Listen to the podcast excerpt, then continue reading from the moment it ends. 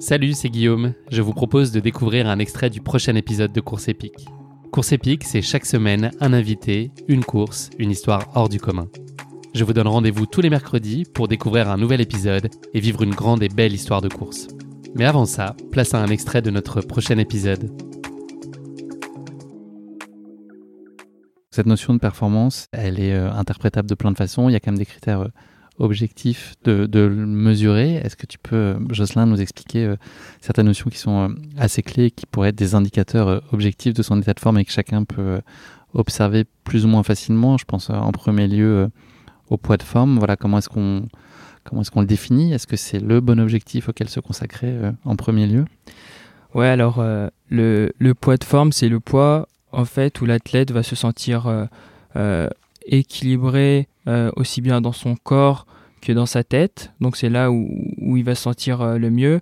Euh, généralement, c'est en essayant d'abaisser en fait le tissu graisseux au, maximum, tout en ayant en fait de, l'énergie.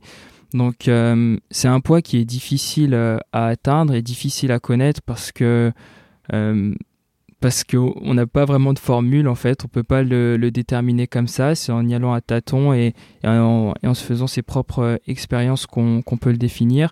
Et, euh, et c'est vrai que ça va pas mal évoluer en même temps euh, par rapport à notre pratique et donc en fonction de, comment on peut progresser d'une année sur l'autre. Par exemple, un point de forme qui était là jour J il y a peut-être 2-3 ans ne sera plus le même dans voilà actuellement en fait. Donc euh, je pense que pour la plupart des athlètes, le poids de forme, c'est se tromper un petit peu d'objectif et c'est de revoir euh, un petit peu les, les bases et, de la nutrition, revoir euh, toutes les notions et, et pouvoir euh, travailler dessus. Quand tu dis que c'est pas nécessairement le, le bon objectif, c'est quoi euh, les limites que tu y vois ou les, les risques possibles? Ouais, c'est ça. euh, généralement, à vouloir chercher euh, trop le poids de forme, euh, on peut descendre trop bas, donc euh, ça peut amener pas mal de risques. Par exemple, euh, certains athlètes vont, être sous-alimentés. Donc, par exemple, il peut y avoir un risque de déficience sur certains nutriments ou bien même de carence qui serait négatif pour la performance. Également au niveau des, réserves énergétiques, et ben, on a du mal à récupérer entre les séances, donc on recherche pas assez. Il y a un déficit calorique qui va être trop élevé euh, par rapport à notre activité sportive, et donc on peut aussi augmenter le risque euh, de blessure et, de tomber malade. Donc euh, on est plus à risque voilà des, maladies infectieuses.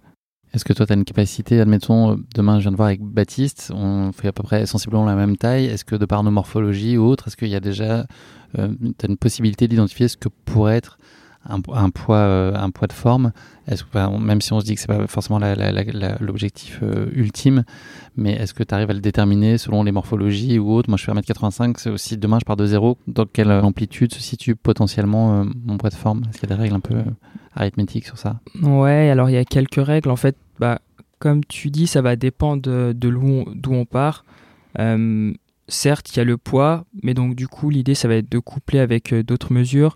Euh, il peut no- notamment avoir euh, la prise de masse grasse. Donc, par exemple, euh, si tu fais 1m85 et, que tu es déjà à, peu près 10 ou, moins de 10% de masse grasse, c'est déjà très affûté. Et donc, du coup, on ne peut pas trop jouer sur le poids pour, pour compter là-dessus. Et, on peut presque dire que on peut être pas loin du, poids de forme. Donc, l'idée, c'est d'essayer de coupler le maximum de mesures, donc notamment avec, avec la prise de masse grasse, mais aussi bien avec euh, les mensurations, donc euh, euh, tour de cuisse, tour de mollet, tour de taille, tour de. Enfin, l'idée, c'est d'essayer de coupler le maximum de valeurs pour se dire, bon, bah, là, on peut peut-être espérer gagner bah, quelques kilos parce que c'est possible, et, et au niveau de la masse grasse, on peut perdre un peu de tissu graisseux parce que c'est ça l'objectif, c'est de perdre le bon poids et non pas perdre du muscle. Et, et voilà, je pense, je pense l'idée c'est de regrouper le maximum de valeurs, de données et après faire le point par rapport euh, du coup à l'objectif euh, qui est aussi fixé. Toi, Baptiste, le, le poids de forme, est-ce que c'est quelque chose que tu suis avec attention? Et puis, euh, question pour vous deux, est-ce que ça a du sens de le suivre de façon euh, quotidienne ou ça peut créer peut-être des mauvaises interprétations, des sources de stress ou autres, d'incompréhension? Voilà, à quelle, à quelle échéance, à quelle fréquence il faut euh, étudier ça? Moi, le poids de forme, je le, je le calcule pas. J'ai, enfin, j'ai banni, on va dire, euh, les balances de mon quotidien. Je pense que je suis pas monté sur une balance depuis 5-6 ans. Même quand je fais des tests de santé en amont de la saison ou quand je vais chez le médecin, je, lui demande de pas me donner mon poids. Donc pour pas faire un focus dessus. Qui me fait me rendre compte que clairement le, poids de forme, je le cherche pas, mais parfois je le trouve avant les courses euh, sans avoir de valeur vraiment numérique à mettre, euh, à mettre dessus. Et donc le poids, je parlais de poids de forme, est-ce que le poids c'est quelque chose qu'il faut surveiller de façon quotidienne euh, Est-ce qu'il faut rentrer dans cette démarche-là ou il faut essayer de s'en affranchir autant que possible? Ouais, bah encore une fois, ça va dépendre de la demande de l'athlète. Euh, voilà, certains vont avoir euh, cet objectif euh, de poids. Avec Baptiste, par exemple, c'est des données qu'on qu'on regarde pas du tout. Bah, depuis qu'on a commencé le suivi, en fait, on n'a jamais, on jamais eu une seule prise de poids ni de, de masse graisseuse. Donc voilà, je pense que ça dépend pas mal de l'objectif de l'athlète.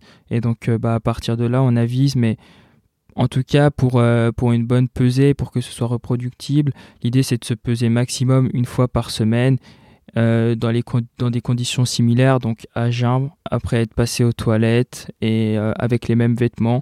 Et généralement, ça permet de voir euh, l'évolution, mais voilà. Une après une séance ou pas Est-ce que ça peut être un biais quand on après avoir fait une séance de sport matinale? Ouais, exactement. Après la séance, en fait, ça va être un biais tout simplement parce que il va y avoir euh, des mouvements d'eau, on va transpirer, donc euh, on va perdre du poids qui sera de l'eau, et au final, bah, notre poids n'aura pas réellement changé. Ce sera uniquement des, mouvements d'eau, il y aura du glycogène qui aura été utilisé, donc encore, euh, encore une fois une, perte de poids, mais qui n'est pas due du coup à nos apports ou à, un déficit euh, calorique.